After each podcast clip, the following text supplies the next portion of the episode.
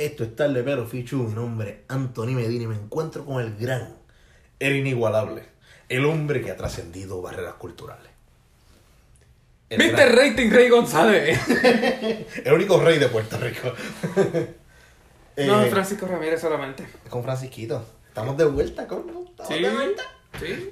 ¿Cuántas semanas ya sin, un episodio? Este, como Bueno. tres, cuatro, casi. El último fue el 3 de enero, o sea, hace 10 años atrás. Mm, ok. Eh, eso que sí. Ya, por lo menos por un año de eso ya. Sí. Enero, pues, No, no, estuvo cabrón. enero 2020. Y Puerto No ha pasado Rico- casi nada en Puerto Rico desde la última vez que grabamos. Un aplauso para nuestro Puerto Rico. ¿Por Porque celebraron la despedida del fucking enero, cabrón. Ah, sí, en Eso la estuvo placita. bien, eso el estuvo video bien. de la placita y todo Yo eso. estaba sí, en sí. Yo quería estar ahí. Mm. Bueno, pero pues, Está bien. Hay que hacerlo y hay que hacerlo. el deber llama. Exacto. Eh, bueno, hoy vamos a estar hablando de un personaje interesantísimo en la historia de Puerto Rico. Un tipo que a mí. Bueno, decimos el nombre ya, ¿verdad? Roberto Sánchez Vilella. Ujú. ¿Cómo llegó Roberto Sánchez Vilella a tu vida, Ramirito? Este, pues creo que se lo debo a algún libro de historia de Puerto Rico en el que aparecía el linaje de los gobernadores de Puerto Rico y veías que este Muñoz Marín estuvo tanto tiempo consecutivo Eh, como gobernador, 16 cuatro años. elecciones consecutivas. 16 años como gobernador y presidente de la Ajá. Cámara, el del Senado antes. Y de momento ve el primero que no es Muñoz Marín en cuanto a electos, claro. Ajá. Este, y ve Roberto Sánchez Vilella y desaparece. Así es Sí. como. Y, y pensándolo bien, en clases de historia, por lo menos en el nivel de- elemental, pues no era como un gobernador en el que nos sentáramos y eh, dedicáramos tiempo a hablar de él. Yo creo que Roberto Sánchez, ah, ah, por lo menos a mi vida llega por un libro cuando yo iba a empezar la universidad. ¿Cuándo empecé la universidad o fue antes? Ahora no recuerdo. Este. Había algún, algún cambio en mi vida, no me acuerdo de carajo era, estaba creciendo, no sé. Y papi le entró un sentimiento y me regala ese libro. De Roberto Sánchez Vilella, su vida, escrito por una licenciada, Celina algo. No me acuerdo el nombre ahora, la escuchamos ahorita ahí. No fue fácil.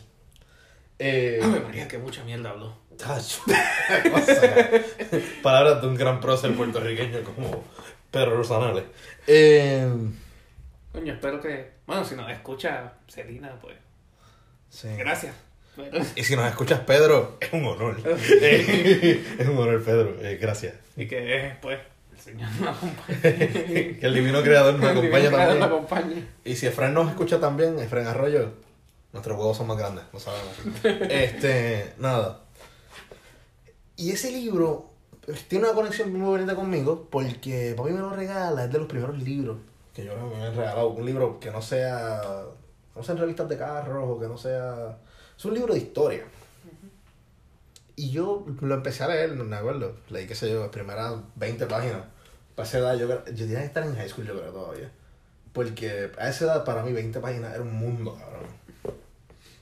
Y muchos años después, con Don María, ese fue el libro que me leí. O sea, que todo el mundo se puso a leer María porque no había luz, no había corazón. Pues yo me senté y me leí ese libro. Y encontré al final del libro una dedicatoria a mi papá. Porque eh, la escritora, Mm. papi, eh, ella me lo dedicó. Pero encontré una carta de mi papá en la última página. Bien cool. Así que ese libro es bonito para mí. Coño, nosotros hablando mal de Celina y. Bueno, pero es que realmente lo que está lindo del libro no es Selena. es lo que papi me escribió. no es ella. Sí, sí. Ella me lo dedicó, by the way, gracias, Selena. Eh, si nos escucha, lo dudo, pero si nos escuchas, pues, gracias. Ah, y también, un saludito, sorry, yo sé que nunca saludamos gente aquí, pero al profesor Ángel Collado Schwartz, que me lo encontré la semana pasada en un restaurante en San Juan, y fue super nice. Tipo a fuego. Tipo línea. Tipo en línea, tipo en línea y... Es bien raro el tipo. Sí. Es como que un doñito bien cool porque tiene un punk. eh, como que su voz es triviosa. Nada, eh, eso. Y así fue como llegó Don Roberto a mi vida. Yo había visto, lo más seguro, libros de historia de Puerto Rico. Yo me leía mucho el libro de Escarano de 500 años. Eh, Este, yo creo que quizás fue en el descarano que lo vi. Este, pero es casi una nota al cárcel. por eso, Es este, una nota al cárcel, Vilella. Sí, porque honestamente no recuerdo algún punto en el que en la escuela, pues, o hasta la misma universidad, nos pusiéramos a, hablar tan a fondo sobre Sánchez Vilella. Ujú. Incluso yo cogí clases de historia de Puerto Rico en la Yupi, pero se tocaba más los temas sociales. Y Vilella era un ingeniero que era mucho, no tocaba muchos temas sociales, cabrón. Nada, punto es que, pues arranquemos con la vida de Vilella. Vilella nace en el no- 1912 o 13. Trece. 13 confirmado, ok. Es que, ok, Bueno, Wikipedia en español dice 12, En el- Wikipedia en inglés dice 13, pero obviamente nosotros no solo usamos Wikipedia, gente. sí, este, después fuimos a, La página de los gobernadores, este, exacto, nga.org. que, te- que tenemos una anécdota de, de ese site, de esa gente, porque esa fue la convención a la que él fue. ¿eh? Ah, sí, sí. Tacho, Pues- ese Sánchez Bella era un pícaro. Pues él nace el 19 de febrero de 1913 en Mayagüez. Este. Y no mucho después de eso termina moviéndose a Ponce. Este, que es donde termina estudiando su educación secundaria. Ahí, vamos a hacer un paréntesis, porque él vive el huracán San Felipe II. Es en el 28. vein- en el 28. Y en el libro, él le narra a Celina lo que él vivió de su huracán y él narra de la destrucción, ver los pueblos hechos canto, porque en ese tiempo los adinerados, como su familia, su familia tenía dinero. Eh, Y ese fue un huracán en el que, bueno, según el gobierno, pues, unas 300 personas aproximadamente, pues, exacto, fallecieron. perdieron la Que vida. para ese entonces era el, gober- el, el gober- el- el huracán más destructivo que había pasado en la isla. Y estamos hablando del 28. O sea, yo conozco gente hoy día, personas que tienen 50 años, que pues, nacieron en el 70, no, en el 60 y pico. Mm. Están en los 60, no, 70, cabrón. Bueno, 70 ya van a tener 50 ahora, en este año. Van a tener 50, pero los que nacieron en el 60, que están en los 50. Exacto, ya están en los 50. Mi papá. Mm. Este, hay gente eh, que vivió esa época que todavía no tienen ni agua ni luz en sus casas. Incluso Jay Fonseca narra que él de chiquito recuerda cuando la carretera al fin llegó donde él vivía, en San Lorenzo. Eh, en los 50, en Junco, donde vive mi abuela, por fin pusieron una jodida letrina, que era en metal. Y mi abuela le gustaba porque el asiento estaba frito por las mañanas. Este, sí, dato curioso que compartí con mi abuela. Eh, pues. Ahora me hiciste pensar que esta es la década en la que cumplimos 30 años. Ay, cállate, cabrón. Bueno, pues... Esta, esta década arrancó bien jodida, así que no hablemos de eso. Esta década. bien jodido. si acabamos la década. Este, esto como va, cabrón, el paso que va. Yo no sé si acabamos la jodida década. Eh... Eh, aquí hay un artículo de Wanda Vázquez. Olvídate. uy, Dios, no. ¿Está en español o está en inglés? Yo creo que está en inglés. Ah, pues no lo escribió ella. Este. Mira, en verdad, eh, eso vamos a hablar. Vamos a hacer una nota al calce de eso. Yo creo, hicieron una encuesta hace poco. De, bueno, una encuesta, no, una encuesta requiere un procedimiento científico. Esto fue un sondeo que hizo Jay. De si el gobernante debería hablar inglés o no. Bueno, si es estadista, Si es estadista, sí. Yo Por su ideología. sí. Si es independentista, pues. Pasa es que, fíjate, Jay trajo un punto bien interesante que yo no lo había pensado, porque yo siempre pensé que no. O sea, yo dije, mira, no, tú contratas a un buen traductor, como hacen todos los jefes de Estado de otros países. Pero Jay dice, pero es que la mayoría de la legislación que se ve aquí es en inglés. O sea, y si la mayoría de la legislación está en inglés, cabrón, eso pasa por las manos de Georgie Navarro. Mm. Y el inglés de ese macho debe estar bien bueno. O sea, Imagino que el de Wanda es mejor. Debe ser mejor. Yo siempre he dicho que, por ejemplo, cuando Alejandro, ¿te acuerdas de Alejandro hablando inglés sí, en, el, con- en el Congreso? Que daba pena. Eh, yo criticaba a Alejandro por eso y decía, cabrón, tienes una escuela de lenguas en la Universidad de Puerto Rico. Llévate un grupo de estudiantes de allí. Y te los llevas, mano. ¿Y qué experiencia más cabrona por unos estudiantes que hablar en el Congreso de los Estados Unidos? Traducirle al gobernador de Puerto Rico. Tú sabes. Eso está cabrón. ¿Por qué no lo hacía? Pero ahora, fíjate, ya hay No hizo tantos pasos. Bueno, pero yo lo encuentro bonito. Yo lo encuentro bonito eso. Nada, volviendo Ah. a Sánchez. Sí. Eh, pues él vivía ese huracán y volviendo a- al Puerto Rico de ese entonces. Está hablando de un Puerto Rico, cabrón, que no tenía fuentes sanitarias casi. Mm. Un Puerto Rico que todo era en letrina, lo más seguro. Que las únicas casas que tenían inodoro, eso era de la gente rica. Sí, y, o sea, un Puerto Rico mucho antes todavía de, de lo que él era. Este, Sí, estamos hablando este 24 años antes. 24 fue antes de Sí. O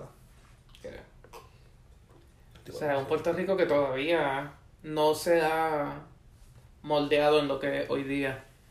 O sea, todavía no, no había hecho eso, esa transición. O sea, todavía esto era para cuando los gobernadores de Puerto Rico eran militares estadounidenses. Ujú. Sí. Estamos hablando. ¿Cuándo fue la masacre de Ponce? ¿Qué año? En los 30. Este... ¿Esto antes de la masacre de Ponce? Chécate ahí, por si acaso rápido, que ahora yo me meto No la aquí. en un dato así de grande. Sí. Está ahí, No, vale. usted estudió eh, 37, ¿ves? Ah, eh. Diablo, ay, no te cago. y usted es estudiante de historia, carajo. Tarán. Tarán. Pero historia europea, eso que tienes excusas, sumo. Sí, no. Este. No como el cabrón de Joselito. Ya, yo pensé que iba a ser yo. Sí, eres un cabrón. Eh. Bueno, si hubiese venido a grabar, pero. Exacto. Nada. Pues pasa ese huracán. Después se gradúa de la Ponce High. Bueno, se mudan a Ponce. Ponce para ese tiempo todavía era a big thing. Eh, era como que la capital del sur. Bueno, ellos, ellos todavía juran ser a Big City. Dejaron de serlo. Dato curioso. Cuando hablemos ya después de la vida política de él, él siempre se opuso al expreso a Ponce. Y eso te lo voy a explicar cuando estamos hablando de segundo. Eh, se gradúa de la Ponce High y se va a Ohio State. Ujú. Ohio State, Donde hace su, su grado en ingeniería. ingeniería civil, creo que es. Este. No te sé decir, pero. En ingeniería. Ingeniería. Sí. Pero, nada. Eh, pues, él entra a ese y después se le lleva a, un, a una. a crear casa. Hacer casa en Tennessee. Y se entera de esto Muñoz y Muñoz le pide que, contra, vente a Puerto Rico a hacer eso. O sea, ¿por qué irte a hacerle eso tanto para allá cuando puedes hacerlo en Puerto Rico, donde él fondo en Puerto Rico? Y él llega a Puerto Rico para trabajar con el equipo de Muñoz Marín. En el libro de Celina, recuerdo que él habla de cómo la Esto ya es para los 50. Esto ya es, sí, sí, sí. Sí. Sí, porque ya Muñoz está en el poder. Eh, y él habla cómo la, la asamblea constituyente realmente donde se decidía eran los hoteles, que se reunían todo ese grupo locos a, a hablar de qué iba a pasar en la constitución. Y de cómo él ahí aprendió lo importante que era hacer relaciones interpersonales en la política. De que ese juego era del que mejor caía y del que más influencia tenía. tenía. Eh, Y una vez viene a Puerto Rico a trabajar con Muñoz, pues eventualmente se convierte en el primer secretario de Estado. El primero, exacto. Era el Gerandi de Muñoz. Luego, estoy pensando a ver si hay algún secretario de la gobernación que sea bueno. Porque. ah, el que- episodio no va a terminar. Sí, pues estuvo sobre la Boy, pero ahí fue que le encontraron lo del hijo. Eh, antes de Gerandi era el del chat de WhatsApp. Que se fue con el chat de WhatsApp. Ese no llegó ni el chat de, de Telegram. Eh, Gerandi se fue con el de Telegram. Eh, Alejandro, ¿quién carajo es secretario de gobernación de Alejandro? No sé, es que honestamente es de esas posiciones que... de- o sea, cuando pasó el chat, pues todo el mundo estaba pendiente a... Ah, posición eso, y ahora. pues, pero, pero aquí no se da tanta... En Puerto Rico no se da tanta importancia al gabinete del gobernador. Ujú. Porque Alejandro, me acuerdo, el secretario de Estado era Bernier. Y Sí. de Ricky era Rivera Marín. Sin labios Marín. Al que se le perdió el, ba- el barco y el cargamento de ayuda a Venezuela. Qué coincidencia. Eh, más allá de eso, él es parte del gobierno de Muñoz, un gobierno de Muñoz que duró 16 años. O sea, 16 años en el poder, 4 4 años. Y Muñoz se quita porque está cansado. Porque. ah, cabrón, 16 años también y... O sea, ¿qué edad tenía Muñoz este...? Muñoz muere en el 80, con 80 y pico años. No, estaba en Este, sus 50, quizás llegando a los 60. Muñoz. O sea, en su último cuatrenio. Al, Sí, al finalizar su último cuatrenio. Sí, tenía que estar ya bien. También 60 años en aquella época no era lo mismo que ahora. Hoy día la gente con 60 años hace rock climbing. Ujú. Ese tiempo 60 años tú eras un anciano. No, yo le dije anciano una vez a mi abuela. Se encojonó conmigo. Y dije, abuela, pero es que en el libro de. de Ya la no sé escuela- cuántos años fue eso. ¿Qué tú dijiste? Es que ves en el libro de. un libro de, No seas fa- cabrón. de la familia decía que, oye, bueno, una persona. eh, Una persona anciana. Yo dije anciana, abuela, se encojonó. Eh. Yo sé nada, ¿eh? Cabrón. Eh, pues sí, ¿qué más podemos decirle de él antes de la gobernación? Es que, como estábamos diciendo de él, él. Él es este personaje tan. como secreto. Es que, como él. Se, se le trata a él como un footnote en cierto sentido en, en la historia puertorriqueña. Y. O sea, hay. Hay tan poca información de él antes de ser gobernador y después de ser gobernador. El dato interesante también con él es que él trabajó con Togwell antes de trabajar con Muñoz. Y Togwell es otro gobernador, bueno, de los gobernadores militares, pero nosotros se nos ha inculcado que todos los gobernantes militares fueron malísimos. Todos eran unos dictadores. Y es verdad, incluso el primer gobernador que tuvo Puerto Rico militar creó la industria dominó, dominó sugar. Fue el que, el que la creó porque cuando él llegó a Puerto Rico se dio cuenta que Puerto Rico era el lugar en el mundo que más producía azúcar por milla cuadrada. O sea, no el más que producía en el mundo. Sí, sí, sí. Pero por milla cuadrada sí. Se fue para Wall Street, o sea, renunció a gobernador, se fue para Wall Street. Se hizo tesorero de una compañía de azúcar y terminó siendo presidente de la compañía. Y convirtió en Domino Sugar. Sí. O sea, gente vino a robar papi desde el principio. Eh, él trabaja con Togwell y Togwell es un gobernador militar que al igual que, que Sánchez Vilella es un tipo bien olvidado. Togwell era un planificador, era profesor de la Escuela de Columbia, de la Universidad de Columbia, perdón. Y llega a Puerto Rico con grandes planes de modificar a Puerto Rico y hacerlo crecer económicamente. La primera barrera que se encontró fue a Muñoz y a los alcaldes. Porque él decía, contra, aquí para yo hacer algo tengo que consultar a sesenta y pico personas. Que para ese tiempo eran sesenta y pico de alcaldes. Porque no existía Florida, no existían muchos municipios. Y es interesante que él trabaja con una mente como Togwell, con una mente planificadora como lo era Togwell, que cuando se retira de la gobernación, ahí es que llega Jesús Tepiñero. O sea. Antes sí, mal de Jesús Tepiñero, Exacto. Eh, y cambia todo el chip. El chip cambia a uno mucho más político partidista y a uno de vamos a darle a los puertorriqueños como que para que voten por el gobernador, para darles una falsa independencia. No una falsa independencia, porque siempre estábamos aliados a los Estados Unidos, pero era como un alivio decirle, mira, ustedes tienen poder. Y es que entra Muñozito. Y él deja esa mente para irse a trabajar con Muñoz. Diablo. Qué, qué cojones. Después de trabajar con Muñoz, pues Muñoz decide retirarse por viejo. Y se da también que muere, Ernesto Ramos Antonini. Sí, que originalmente iba a ser el sucesor. Eh, se esperaba que fuera el sucesor, porque era el tipo de mayor fuerza en el partido después de Muñoz. Y Ramos Antonini, pues, se relaciona bastante con una persona de quien hablaremos un poquito. Digamos que el nieto de Ramos Antonini se llama Roberto Sánchez Antonini. Eh, no, Roberto Sánchez, no, ni eso. Roberto Sánchez. Sí, Roberto Sánchez Antonini, porque ella era Janet Antonini. Bonono. Exacto. Exacto. Debe ser Roberto Sánchez. Ver. Ya dimos un spoiler, pero.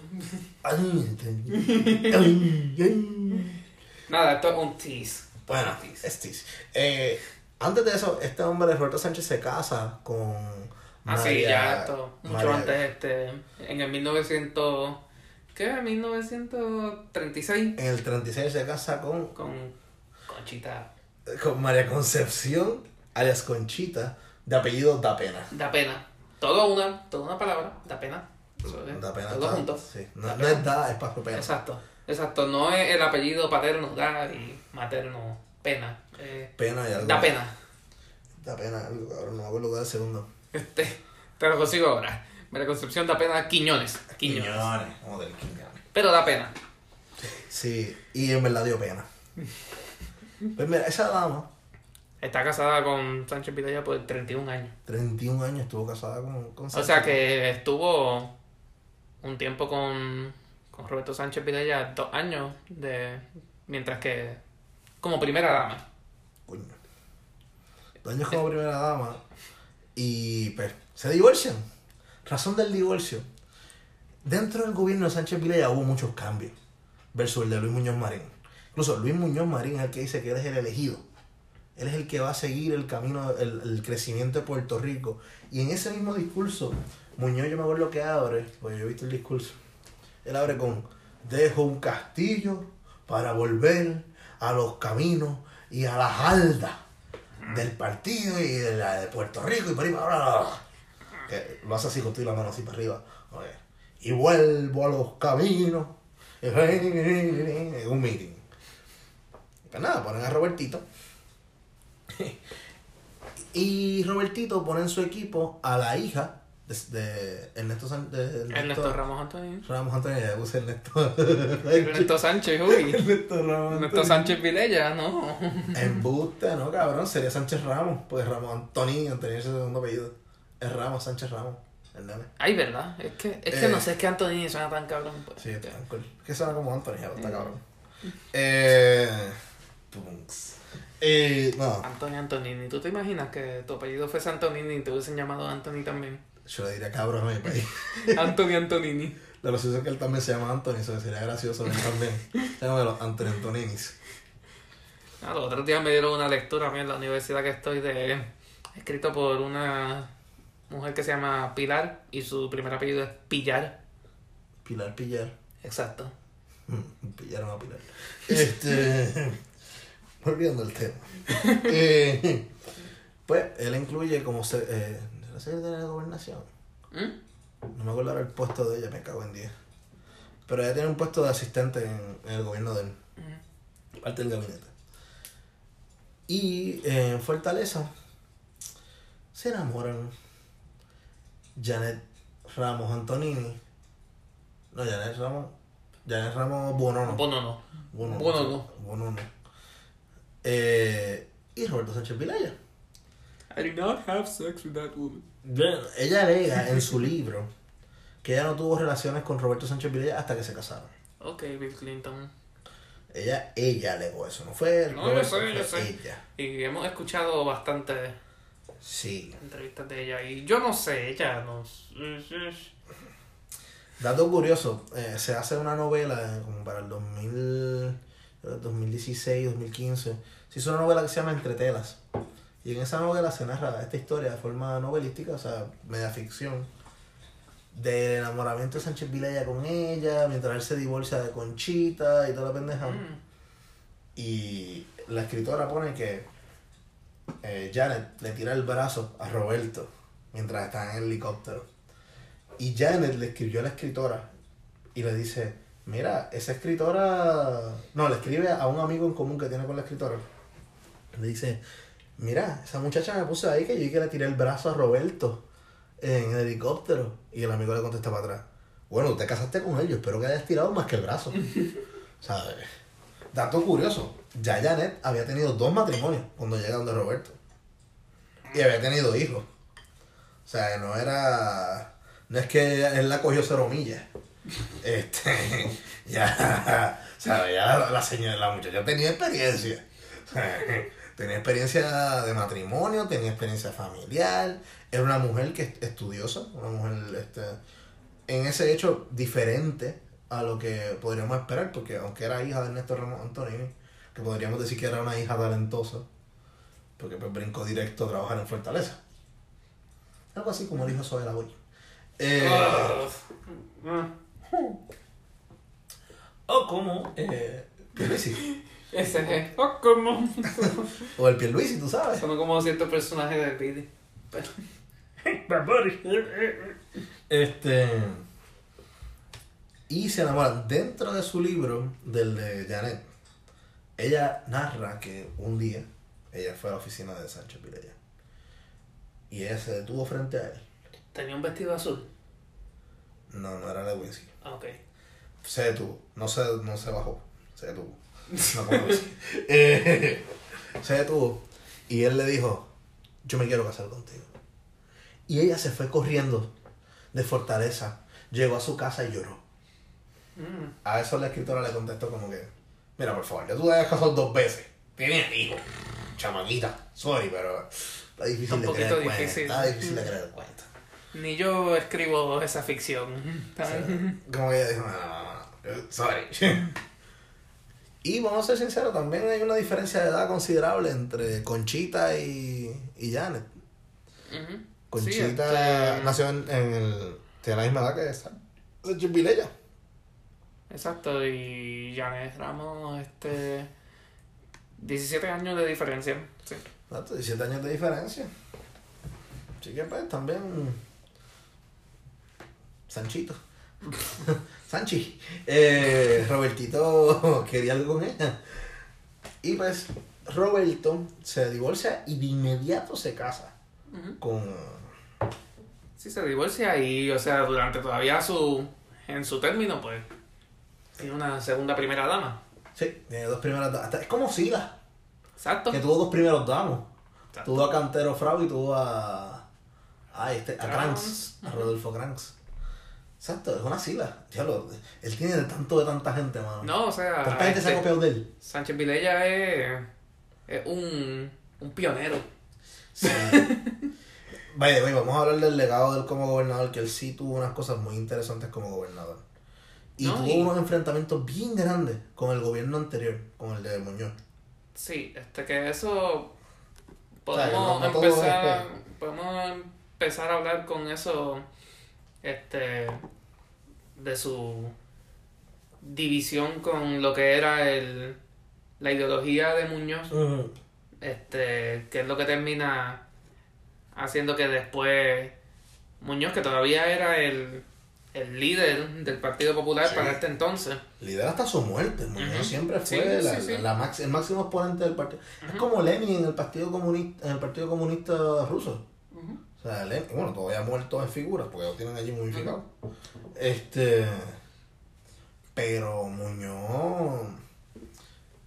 Ahí que empieza la división entre ellos dos. Porque se separa este. Y, él- y Muñoz le castiga mucho ese divorcio. Incluso Muñoz después lo jode todo en la prensa. no y y lo básicamente lo expulsa del partido Sí, porque en el partido, para ese entonces, en el reglamento no se permitían primarias para el puesto de gobernación. Y el partido mismo escogió para la gobernación a Luis Negrón López. Sí, que es el que corre Sí, ese es el candidato candidato a la del gobernación del olvidado. 68. Entre él y Héctor Luis Acevedo son los dos candidatos a la gobernación olvidados del Partido Popular. Eh, porque el otro que se supone que fuese olvidado era Aníbal. Pero todo el mundo pensaba que Aníbal iba a perder. Y Aníbal ganó.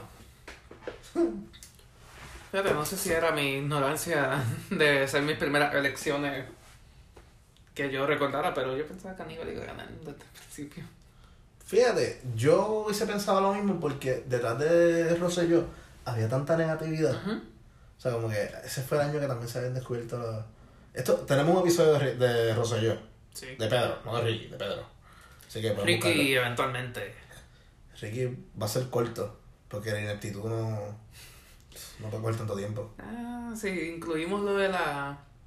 lo del food track y Las tortugas. Tuga. El anuncio pésimo de él jugando baloncesto con el pai y el choque de manos extraño. Sí, él... Este. sí. El. El perreo horrible de. Vamos a volver a Pereira, definitivamente. Hay tanto. El el Ricky va a ser largo. De Ricky va a ser largo, lleno de ineptitudes. Pero eh, esa, división que se empieza a crear entre Muñoz es porque Sánchez Videla también no le agradaba el equipo de trabajo de Muñoz. Y él se deshizo de mucha gente. Entre eso estaba ay, este, de Picó, que, está, que lo mandó al Senado, que era parte del gabinete de, de, de Muñoz. Su ruptura con Teodoro Moscoso. Él no se llevaba con Moscoso. Y aquí va un dato bien importante de la gobernación de él. La ruptura entre Moscoso, y esto viene del podcast del profesor Collado Schwartz, caballete. Eh, eh, es que Moscoso tenía una visión bien industrial. Moscoso es el de Colco. Moscoso es No el sé que. si quiera ampliar un poco en la importancia de Moscoso en el Partido Popular. Este... Eh, bueno, ¿tú quieres añadir algo? No, no, te pregunto a ti porque... Pues, mira, Moscoso, no solamente el puente ese que te cuesta un huevo para ir al Claro, aeropuerto. claro, claro. Eh, Moscoso fue el que ideó en Puerto Rico la industria manufacturera. Incluso su plan de un Puerto Rico para el futuro es que Puerto Rico iba a ser el que iba a, refinar petróleo. Y yo creo que Venezuela se dio cuenta y dijo, ¿sabes qué? Yo tengo, yo tengo petróleo, ¿por qué no refino yo mismo? Texas dijo, yo tengo petróleo, ¿por qué no refino yo mismo? Porque yo tengo que llevar mi petróleo, mi petróleo a algún lugar para que lo refinen. Y es que las refinerías de petróleo estaban en Cuba. Cuando entra el gobierno de Fidel Castro, eh, ya se venía, se venía a venir la pendeja y dijeron, ¿sabes qué? Todas esas refinerías van a caer en Puerto Rico. Porque quieren estar en el Caribe, quieren estar cerca de la entrada al canal de Panamá o a la salida hacia Europa, que son los dos mundos que más gasolina piden. Realmente yo, sí, porque si te vas para allá, Australia y te vas para... Este, sí, ve. Eh, y Moscoso se, se fue el que ideó estos planes, pensando que Puerto Rico iba a tener un advantage a Puerto Rico, porque, o sea, veamos la realidad del mundo en ese entonces. Estamos hablando los 60, estamos hablando de los finales de los 60, no, mediados, Mediados, sí. mediados a finales, segunda mitad. Sí, Bueno, 64, comenzando la 65. mitad. Sí, comentando. Este, que el mundo cambia después de la, de la revolución en Cuba. eh, tenemos el último cuatrienio de Muñoz. Tú tienes ahí una notita de algo más que había en esa época. Bueno, la coincide el comienzo de la Fania con en el año que Sánchez es electo también, que ahí es cuando pues básicamente se populariza este es- la música pues puertorriqueña en, en New York y, Exacto. Estados Unidos y pues lo que le da trampolín a pues a los artistas que eventualmente Que viene con la política de Muñoz de sacar a los boricuas de. Puerto Rico. Sí. Teodoro Moscoso es un tipo bien polémico. Yo creo que- Fíjate, de ese cabrón podríamos hacer un episodio. Porque él fue el que dijo que si ya le podemos echar fluoruro al agua de la de acueducto para evitar las caries en las personas, ¿por qué no echamos algo para evitar que se reproduzcan también? Moscoso, hay un proyecto que ¿verdad? fue una idea que no llegó a nada, de hacer una ciudad en Brasil para mandar a puertorriqueños para allá. Y la idea era mandarlos para Brasil que está tan lejos que no van a regresar. Eh, Moscoso era un tipo raro, era medio Cornelius Rhodes, el cabrón. Y el gobierno de Muñoz fue el de la guagua aérea. El gobierno de Muñoz fue el de, mira, no, allá, allá hay trabajo. en los Estados Unidos Arranca. el American Dream este, American Dream, arranca para allá abajo, cabrón. No, yo- eh, también siguiendo, eh, otro libro que me leí que me ayuda en esta temática es de Silverio Pérez, La vitrina rota o qué carajos pasó aquí. Ese es el título. Ujú. Eh, que interesante porque es un libro que él le dedica a sus nietos. Él hizo el libro como un cargo de conciencia, a decir, vamos a ver si yo encuentro qué carajo pasó aquí. eh, Spoiler. Lo No sabemos. Lo sabemos todavía. Eh, pues Sánchez Vilella era totalmente opuesto a esas visiones de Teodoro, de ese grupo, ese núcleo de Muñoz. Pongamos, incluso Sánchez Vilella lo catalogan como la izquierda del Partido Popular, más o menos como el grupo de los disidentes que se dio al gobierno de Alejandro. En el gobierno de Alejandro había una rama que dividió el Partido Popular. Ahí está Yulín, este, Natal. ¿quién? Natal, eh, Vega Ramos, eh, un grupito. Yo, Nadal Power estaba en los más o menos. Eres el centro. Eres el centro de, de la Na- izquierda. De la nada power. Eres el centro de la izquierda de, del PPD. Eres el centro, sí. Él es el, el centro, cabrón. El centro coge bofeta. Que, que no consiguen dos el cabrón. Eh, Ay, Aníbal. Eh, nada, volviendo a, Vasito rojo. a Sánchez Vilella. Estamos hablando de los 60, Estados Unidos están los hippies en su apogeo. I like to live in America. West Side Story. Eh, los juegos, ¿cuándo fueron los Juegos Panamericanos? 70, Tacho, este... 72 fueron. No, 72 son las Olimpiadas. Ah. 72 son Olimpiadas. Joder. Así que los Panamericanos hay dos años de diferencia. Este, 70. Sí. Ah, pues fueron en el tiempo de, Sí, de- que- Fueron ya para el tiempo de Ferrer. Bueno, en 64 hubo. Pero, no, pero los que se celebraron en Puerto Rico. Que fueron en San Juan. Que fue el peo del barco cubano. Ay, ni puta idea. Búscalo ahí rapidito. Que ese es un evento que narra muy bien Silverio. En varias entrevistas con el señor Shanti Drash. By the way, coming soon ese episodio. Coming soon. Chente, vamos por ti, cabrón. Vamos por ti, cabrón, vamos por ti. Este, Eh, pongo Puerto Rico. Eh, no, todo es. Es lo que hemos logrado, cabrón. Ah, pero Host City. San Exacto, Juan. sí, San Juan. 79. Bueno, pero ya todo es. Mm, Sí, no. sí. A lo mejor fueron unos centroamericanos. Centroamericanos debieron haber sido así. Porque recuerdo que este hombre habla.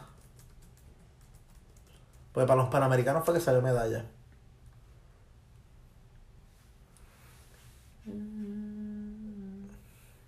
Wow, excelente contenido que estamos dándoles ahora. Sí, bien cabrón. Un silencio de puta a- 66, 66 en San Juan. 6-6. Ajá, perfecto. Eh, porque en eso fue que hubo un peo, cabrón, que la dijeron que le iban a dejar entrar a la selección cubana. Entonces quedaron en 3 y 2. Porque el comité dijo, ah, si no hacen eso, pues no se acepta la participación de Puerto Rico. ¿Cómo ustedes van a estar privando el que otra selección entre por motivos políticos cuando Estados Unidos no compite aquí? Pues ustedes no representan a nadie. Y pues dijeron, ok, pues van a llegar aquí, pero pues no se pueden bajar. O sea, pueden, tienen que dormir en el barco. Y vino todos los estudiantes, eh, eh, Silverio lo narra, que él estaba en Mayagüez ese tiempo, y él vino en su volky desde Mayagüez a ver a los atletas. Y Puerto Rico quedó en ridículo con la pendejada porque quedaron, bueno, pues sí, van a jugar, cabrón. Fue como que, "Ñeta". no podemos jugar a país porque no somos un país. Mm. Ta, ta, ta, ta. Ahí tenemos la colonia, cabrones. Nada. Ay, Dios. Colonia. Y eso- 2020 sigue siendo relevante eso de la colonia. más que nunca. Sí. Eh, Interesante, porque yo me puse a hacer, este, ya, es- o sea, una de las muchas vertientes que estamos tomando, este, en el episodio, pero, este, o sea, estamos, nosotros estudiamos en Irlanda y, este, yo hice una presentación hace poco, este, a, bueno, a personas que son de distintos países europeos, este, gente de Alemania, Francia, este, Irlanda, eh, China, y le hago, le hice una presentación sobre la película Antes que cante el gallo, y abro, wow, hablo- coño, peliculón. Sí, sí. Este fue un poco incómodo verlo con la gente, pero este El gallo. un poco incómodo ver eso con la gente, pero este pero as- hablar sobre todavía el estado colonial en el que nos encontramos y o sea, nada más cosas tan sencillas como explicarles de lo de una, una bandera puertorriqueña debe estar al lado de una bandera de los Estados Unidos, por ejemplo, este por ley. A mí me preguntan, ¿pero por qué tú eres americano? Y yo, bueno, porque Puerto Rico es parte de los Estados Unidos. ¿Pero Ah, qué son sí, estados? Y yo, no. ¿Y qué son? Y yo, bueno, Bueno, hay que sentarnos a discutir esta pendeja, hermano. Eh, sí. Cuento largo corto, somos colonia. Somos territorio. Somos, Somos colonia. somos un territorio apropiado por otro país desde el 1493. Así que- De 1400. Sí, ¿verdad? sí, Por por los españoles y ¿verdad? después pasamos a los estadounidenses y pues así. pues. Y tú sabes que los- supuestamente los indios taínos también eran una tribu.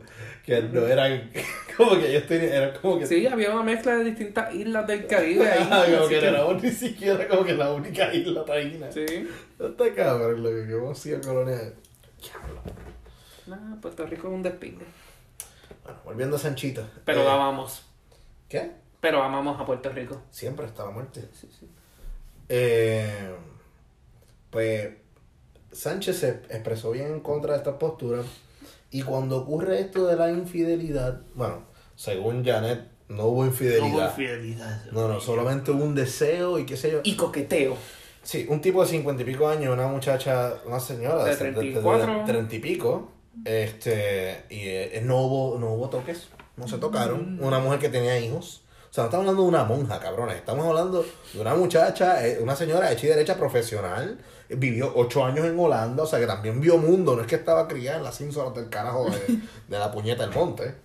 Eh, hija de una de las figuras más importantes de la política puertorriqueña hasta ese entonces.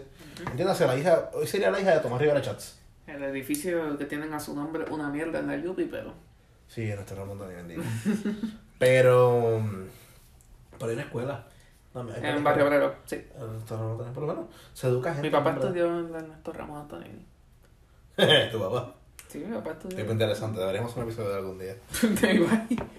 Tommy, tu papá tiene su historia. Este. Eh, No, la libre música también, Ernesto Ramos Antonini. también. A ver. La libre Eh. música en Atorrey, por si acaso. O sea, sí, porque la de, la de Caguas es Antonio Paoli. Exacto. Nada. Eh, ¿Qué más? Pues sí, él siempre se, se fue. Esta tangente del matrimonio y la infidelidad y el divorciarse y casarse en Fortaleza. eh, pues fue un big issue para Muñoz. Que dato curioso: Muñoz era ateo. A Muñoz no creía ni en la luz eléctrica. Muñoz también tuvo a, a la, las hijas con Inés, las tuvo casado como una, como una Lee. O sea, él sí le fue infiel, bien cabrón. a, a Muna. Ah. A Muna, porque él estaba con Doña Inés. Vamos, Inés. De hecho, de Inés tenemos que hacer un episodio. Esa tipa estaba fuera de liga, loco. Eh, porque esa tipa era súper independentista. Y los independ- independentistas la aman. Pero estaba casada con el diablo. O sea, ella, ella es un personaje cabrón. Eh, Puerto Rico deberíamos hacer una novela esta mierda. Nada. Eh, pues esto Muñoz es lo que se agarra porque el sector realmente que le saca punta a este hecho son los fundamentalistas. ¿Y quiénes están eh, con los, los fundamentalistas? ¿Qué partido históricamente jala a los fundamentalistas? Eh, Que antes se llamaba el Partido Republicano Estadista. no sé, estás hablando del PIB. No. ¿No? Este. El PPR. ¿Cuál es PPR? No, perdón, el PPP. Yo no el PPR, cabrón. Partido de Puerto Rico. El PPP. No, no, no. El Partido de Puerto Rico. El MUS. No, no. Coño, que hemos tenido tantos partidos en Puerto Rico. Que nos han dejado partido el culo. Sí. No, pero. Nada. Fueron los estadistas. Estamos jodiendo, pero el PNP. Fue el PNP y, y pues Muñoz vio como que, cabrón, les estás dando razones para ganarnos. Porque Muñoz esto lo veía como una contienda de ganar. Incluso yo creo que si Roberto hubiese corrido por el Partido Popular, nuevamente ganaba. Sí, o sea, tuve. O sea, si. Hablando de los resultados, tú lo si vamos a los resultados de, de las elecciones generales del 68, este, Ferré, Gana. o sea, le este, supera a Luis Negrón López, que era el candidato del PPD, por, por 2.9%. sí. Y el Luis Negro López, López, el candidato olvidado a la gobernación Ajá. del Partido Popular. Y, o sea, Sánchez Vilella acumula 107 mil votos con un 11.7% un 11.7% de los votos. Sí. Este, o sea, superando por mucho al PIB y este y al PR, el El Partido Estadista Republicano. ¿eh? Sí, pero el el- el- ese partido se jodió. Sí, sí. Pero como quiera, eran, estaban en la papeleta. Vaya, güey, Este, el PIB no corre, en el PIB no corre Rubén Berrino. Corre alguien que yo no sabía que existía. Antonio González. Perdón. No es ni Gracia Concepción ni, ni Rubén. Ni Rubén, ni... Antonio. Ni, Ni Fernando Martín. Fernando Martín era el nombre que estaba buscando en la mente. Después, pues, llegamos a Irizarry Mora y, pues, Dalmau. Dalmao y María de María Lourdes. María Lourdes. Independencia. Ya hasta María Lourdes se me estaba olvidando. Que María Lourdes nomás dice la independencia, se jode. Y ahí dice, la independencia. Pero, pero sí, este. es- o sea, obviamente se dividen pues los votos de la ideología Sí, del pues. Estado Libre Asociado con los por la gente que vota o entre Luis Negrón López o Sánchez Vilella. Pues si tú lo tiras este, redondeado, pues el PIB se llevó un 44, los populares un 41 y Sánchez se llevó un 12. O sea, Sánchez fue la, la Lúgaro del Partido Popular, porque sabemos que si Lúgaro no hubiese corrido, y bueno, también Cider estaba ahí, pero si Lúgaro Ajá. no hubiese corrido, el Partido Popular se ganaba con eso. Iba a ganar este tipo para la para, para comisión de residentes, este ay, fucking iba a ganar Jago como quiera. Yo no creo que Ferrero hubiese ganado, pero eh, porque Roberto decide crear un partido para Sí, competir el Partido del Pueblo. Partido del Pueblo. El Que- PP. Esas son las siglas. Yo no sé si hay más partidos con dos letras como... en Puerto Rico no, ¿Cómo pero en otras, partes, en otras partes del mundo sí. No, claro, pero refiriéndonos a Puerto Rico. En Puerto Rico sí.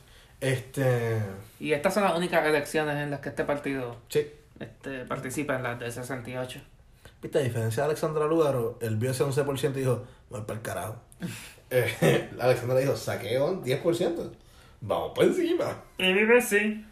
Eh, oye, también estos datos los estamos sacando de una página de Wikipedia, no es de la Comisión Estatal de Elecciones.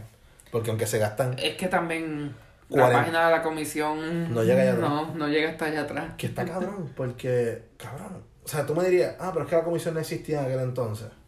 Bueno, claramente debió haber existido, pero... No, no, pero pongámosle Sí, sí, que no existía. Sí, sí. Pongámosle que no existía, güey. Realmente no sé cuándo se creó.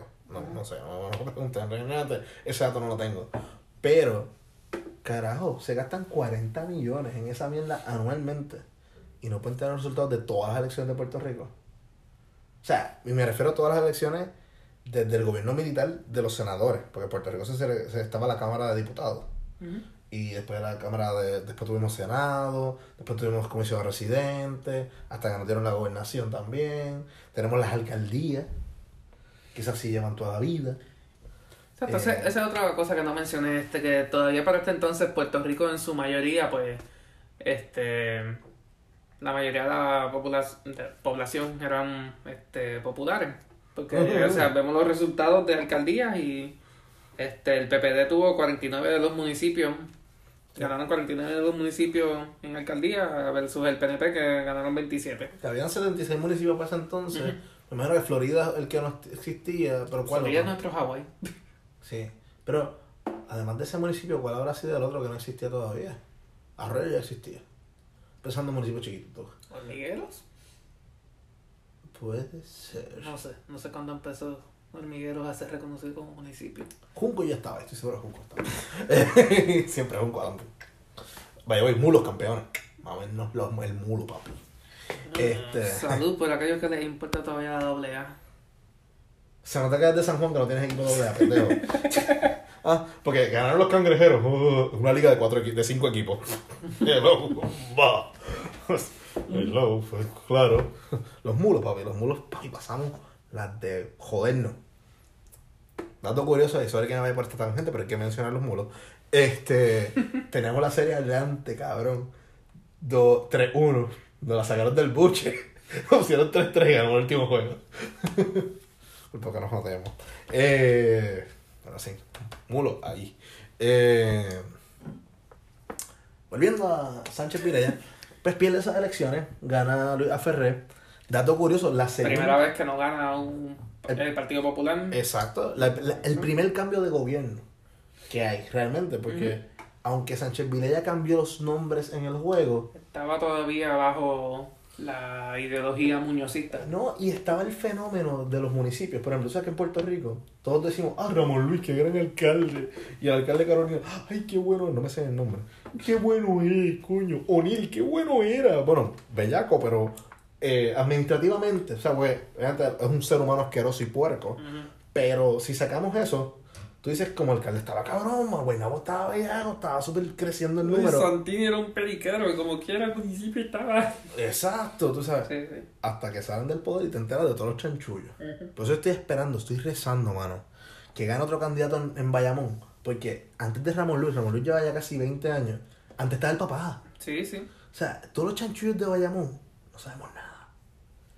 Bayamón es sketch. Y Carolina también. Entonces, cuando cambia también en Cagua, el gobierno de Cagua, vamos a enterarnos. Ponce. No, pero Mayita no lleva tantos años. Bueno, Mallita eso ganó después de... Mayita ganó el Toño, Sí, sí. 2008. Diablo, 12 años atrás. 12 años. 12 años, cabrón. Diablo. pero eh, lo que me refiero es que, bueno, no. Pero, por ejemplo, Willy y Willito en. Cagua, cuando se acabe eso, No, y quién sabe cuántos años. ¿Cuántos años lleva Willy? sabrá Dios de dónde salieron los chavos para todos estos parques. Por ejemplo, en Carolina tienes un parque cabrón para niños, en Bayamón tienes la Estrella del Norte, en, en Caguas tienes el Botánico. eh, o sea, tienen que haber salido de unas cosas raras. Sí. Pasó en Manatí cuando se cambió a Bean. Bean llevaba casi 30 años allí. Bueno, Bien, hasta, hasta con alguien que llevaba mucho menos. Vega Borges llevaba Vega Borges. cuánto tiempo A ver, que en, se se robó los en clavos. Tobaja, ¿verdad? En Tobaja. Y pues, sí, sí. A ver, Nazario. Cosas. También. Tú sabes. Y esa es la olla que se destapa con Luisa Ferrer. Lo que pasa es que en aquel entonces, ¿qué había? Billetes. Había chavo. Eso que era fácil tapar las cosas. Y demuestra que el, el- todavía Puerto Rico era más popular que PNP. Pues cuando regresa un buen candidato. Bueno, no un buen candidato, es otro candidato del PPD. eh, que es Robert, eh, Rafael Hernández Colón. Gana. O sea, Es por un gran margen que tú, que tú recuerdas. yo, sinceramente, no me acuerdo. Pero me acuerdo que Rafael tenía al lado a Muñoz. Bueno, uno por... O sea, no fue por sí, tanto. un 7%. Sí. Coño, es verdad, yo no Sí. recuerdo en mucho tiempo una. ¿Y qué sacó el PIB? Mira, Noel Colón Martínez. Nunca había escuchado de Noel. Yo también. Y el partido del pueblo. Ah, mira. Ah, mira, aquí está. El Partido Alfa- del Pueblo siguió. Ah, pues. sí. Alfredo Son Nazario. 4.000 votos, pero bueno. Y Antonio González siguió. ¿Y quién es el pupo? el Partido. Unión, Partido Unión Puertorriqueña. No te creas, puede ser. Mira. Pegaste. Yo lo sabía, el pupo. Y el PAS, Partido Auténtico Soberanista. José Luis Landín. Wow. Se nota que, con la creación de este cabrón de un partido. Diablo, mira los resultados por el municipio. Pero Romero ganó. Oye, dato interesante, esas elecciones, mira, ganó en Ponce, ganaron los PNP. ¿Quién ganó? ¿Quién habrá sido alcalde de Ponce? Tacho, ni puta idea. Este. Voy a buscar, voy a buscar eso. Este. Eso. El 78 gana Romero. 76. 76, perdón. Gana Romero y gana un cojón de alcaldía. Pero por. Por 3%. Por 3%. Por 3% exacto, mano. Sí, sí. Y Rubén en sus primeras Y elecciones. sacó un 5%. Pueden escuchar nuestro episodio sobre Rubén. Sí, Rubén. Sorry, yo me caí en tu madre lo último, pero. Mira, Juan Maribras. Pero el PSP, Partido Socialista Puertorriqueño. El PSP. le robaron la idea a Sony. Sí, ah, bueno, Sony, Bueno, Sony le robó la idea. Sony le robó la idea del Partido O sea, Socialista Puertorriqueño. El PSP era el Partido Socialista, por eso me gustaba tanto. Diablo, aquí cuando se fue la luz y Romero Barcelona de 80 gana Por 2%. por punto 2%. Punto 2. Cabrón, mira eso. Punto 2. Ganó por 2000 votos, cabrón. 2100. do- Ni 2100 votos, 2000 algo, cabrón, de votos. Diablo. Sí, yo me atrevería a decir que Romero ganó dos elec- una elección como gobernador. Es como Bush. Bush con Al Gore. Tú- no sé si tú sabes, o- sabes del tema. Eh, volvemos a Sánchez, vamos a hablar de Sánchez, para carajo. Sánchez. Me hacer la pregunta más Sí, al sí. final del Sí, episodio. pero después. Eh, Sánchez después de eso se dedica a estudiar, a bregar en Derecho. Sí, y ser profesor. y ser profesor en la Escuela de Derecho de la Universidad de Puerto Rico. Papi me cuenta de, de que él veía a, don Roberto cruzar la calle porque, para los que sean de la Yupi, que yo estoy seguro que es nuestro- la mayoría de nuestro público, eh, Hola, un- Joselito. Vete para el carajo, Joselito. De nuevo, secundado por mí. Vete por el carajo, Salito.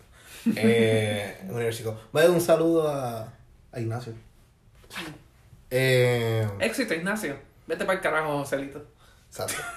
En Universico, que hay un. Bueno, esa sucursal yo nunca la he visto en funcionamiento. Pero, ¿cómo es que se llama el, el Café Luna? ¿Es que está allí?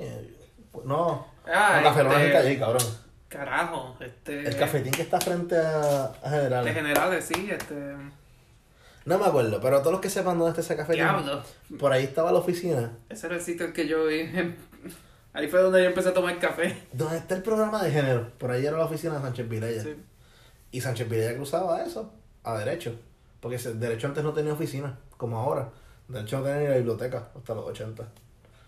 Eh, y la última batalla legal que él tuvo fue por para evitar un plebiscito, el plebiscito de Rosselló. Y que señale la quinta columna Sí. en el plebiscito, que es el de ninguna de las anteriores. Eso no es ninguna de las anteriores. que es la columna que después Aníbal hace campaña para que gane las elecciones, o sea, para que gane el plebiscito en ninguna de las anteriores. En otras palabras, no queremos decidir eso ahora, somos unos cabrones, no vamos a hacer nada. Eh, pero sí, para mí Roberto tiene una importancia bien interesante. Y es la siguiente. Él fue el creador del Departamento de Recursos Naturales. No, de la Junta de Calidad Ambiental. Él fue de los precursores de la Junta de Planificación de Puerto Rico. Y muchos lo consideran el último gobernador que genuinamente sí se preocupó por cómo se hacían las cosas en Puerto Rico. En el aspecto de pensar a futuro las decisiones que se tomaban.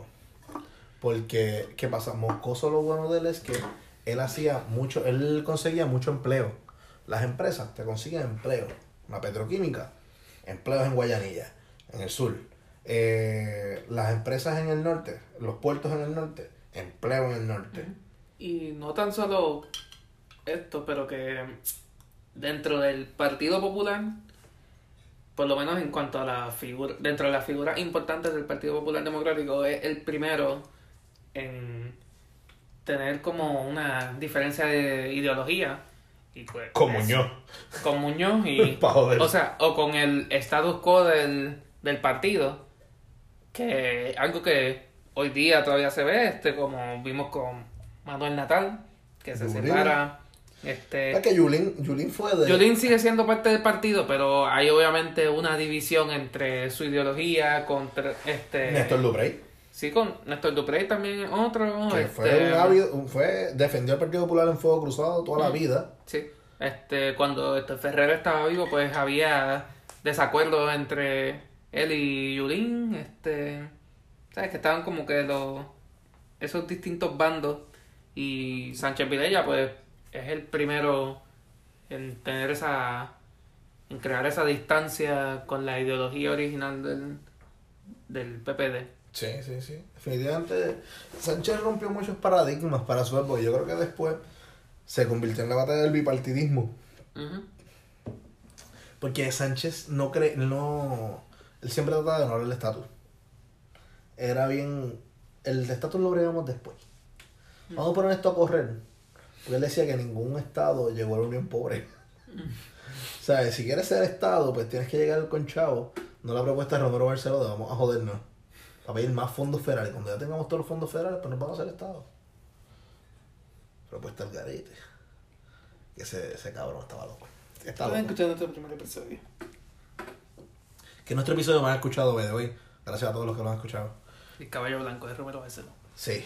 Eh, y algo más que queramos añadirle de Don Roberto. Bueno, ni siquiera tocamos su muerte ni nada, pero... Bueno, muere de Ah, yo sé, muere viejo, pero... Muere de viejo, aunque Y pues su...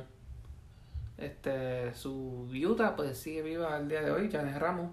Este... su segundo. ah, su vida, exacto, su, su vida, porque es verdad. Viuda Ajá. es la que, como tú estás casado, Sí. tú falleces, exacto. Sí.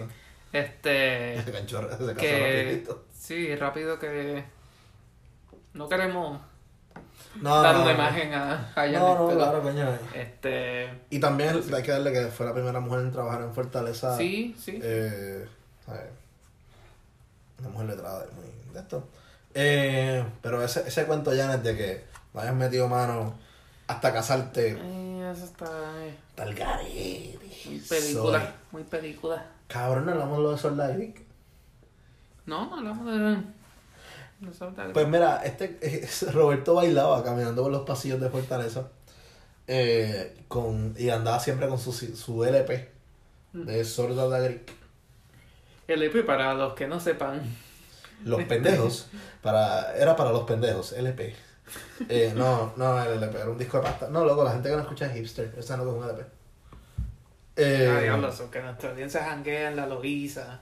Club 77. Ah. Diablos. no, la Loiza no. no. Diablo. Eh, wow, wow, Diablo. wow, wow. Diablo. Ramírez, nuestros hipsters son pelados. Hanguean en 77. Pero nunca arrodillado. Pues yo no sé si se arrodillan allá ellos, pero si les gusta arrodillarse, a Joselito le gusta. Eh, nada. No, yo estoy hablando en cuanto a la protesta. Ah, enchumbado. Como enchumbado, enchumbado. pe- pelado, pero nunca arrodillado. Ah, está bien. Eso es a lo que me refería. ¿no? Está bien. ¿Por qué lo tienes que tomar en ese contexto? Bueno, cabrón, es que entre enchumbado y enchumbado, pero diablo, cabrón. pelado, pelado. Diablo, diablo, los Ferdinand. diablo, Anthony. Bueno, pues yo creo que eso es todo, ¿no? ¿Sí? Pues vamos a las redes, este, nada, hasta el de Perofichu en Twitter. O tal de Perofichu. Anchor.fm slash tal de perofichu. Tal de Perofichu en todos lados, para el carajo. En. Twitter, a tal de perofichu. Este, nuestros twitters personales. FJ Ramírez 96. Y Antonio JML1. No ha cambiado desde el 2019 todo esto, así que pues. Sí, así que nada. No espero nuevos seguidores porque como nunca han llegado nuevos seguidores de... Ah, bueno, me llegó uno, sí. ¿Quién? Finanza. Coño. Sí, Finanza que nos escucha. Digo, esperemos que todavía nos siga escuchando después de todo este tiempo sin hacer episodios. Llevamos un año sin hacer episodio, pues pasamos enero. Así que- Está cabrón. Así que yo creo que eso fue todo. Ya. Sí. Ah, María, que mucha mierda hablamos. Chao, che.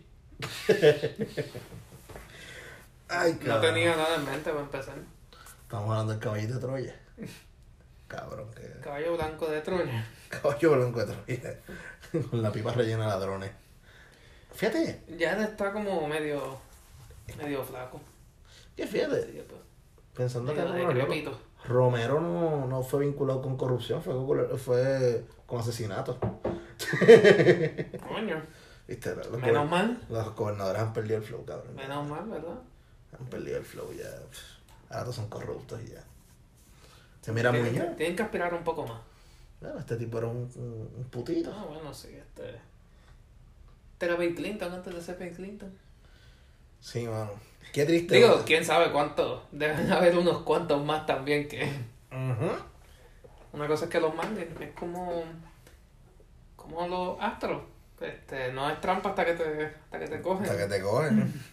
y cuando te cogen, joden a todos los latinos y. Al coach No, era no, no, a todos los puertorriqueños. Exacto.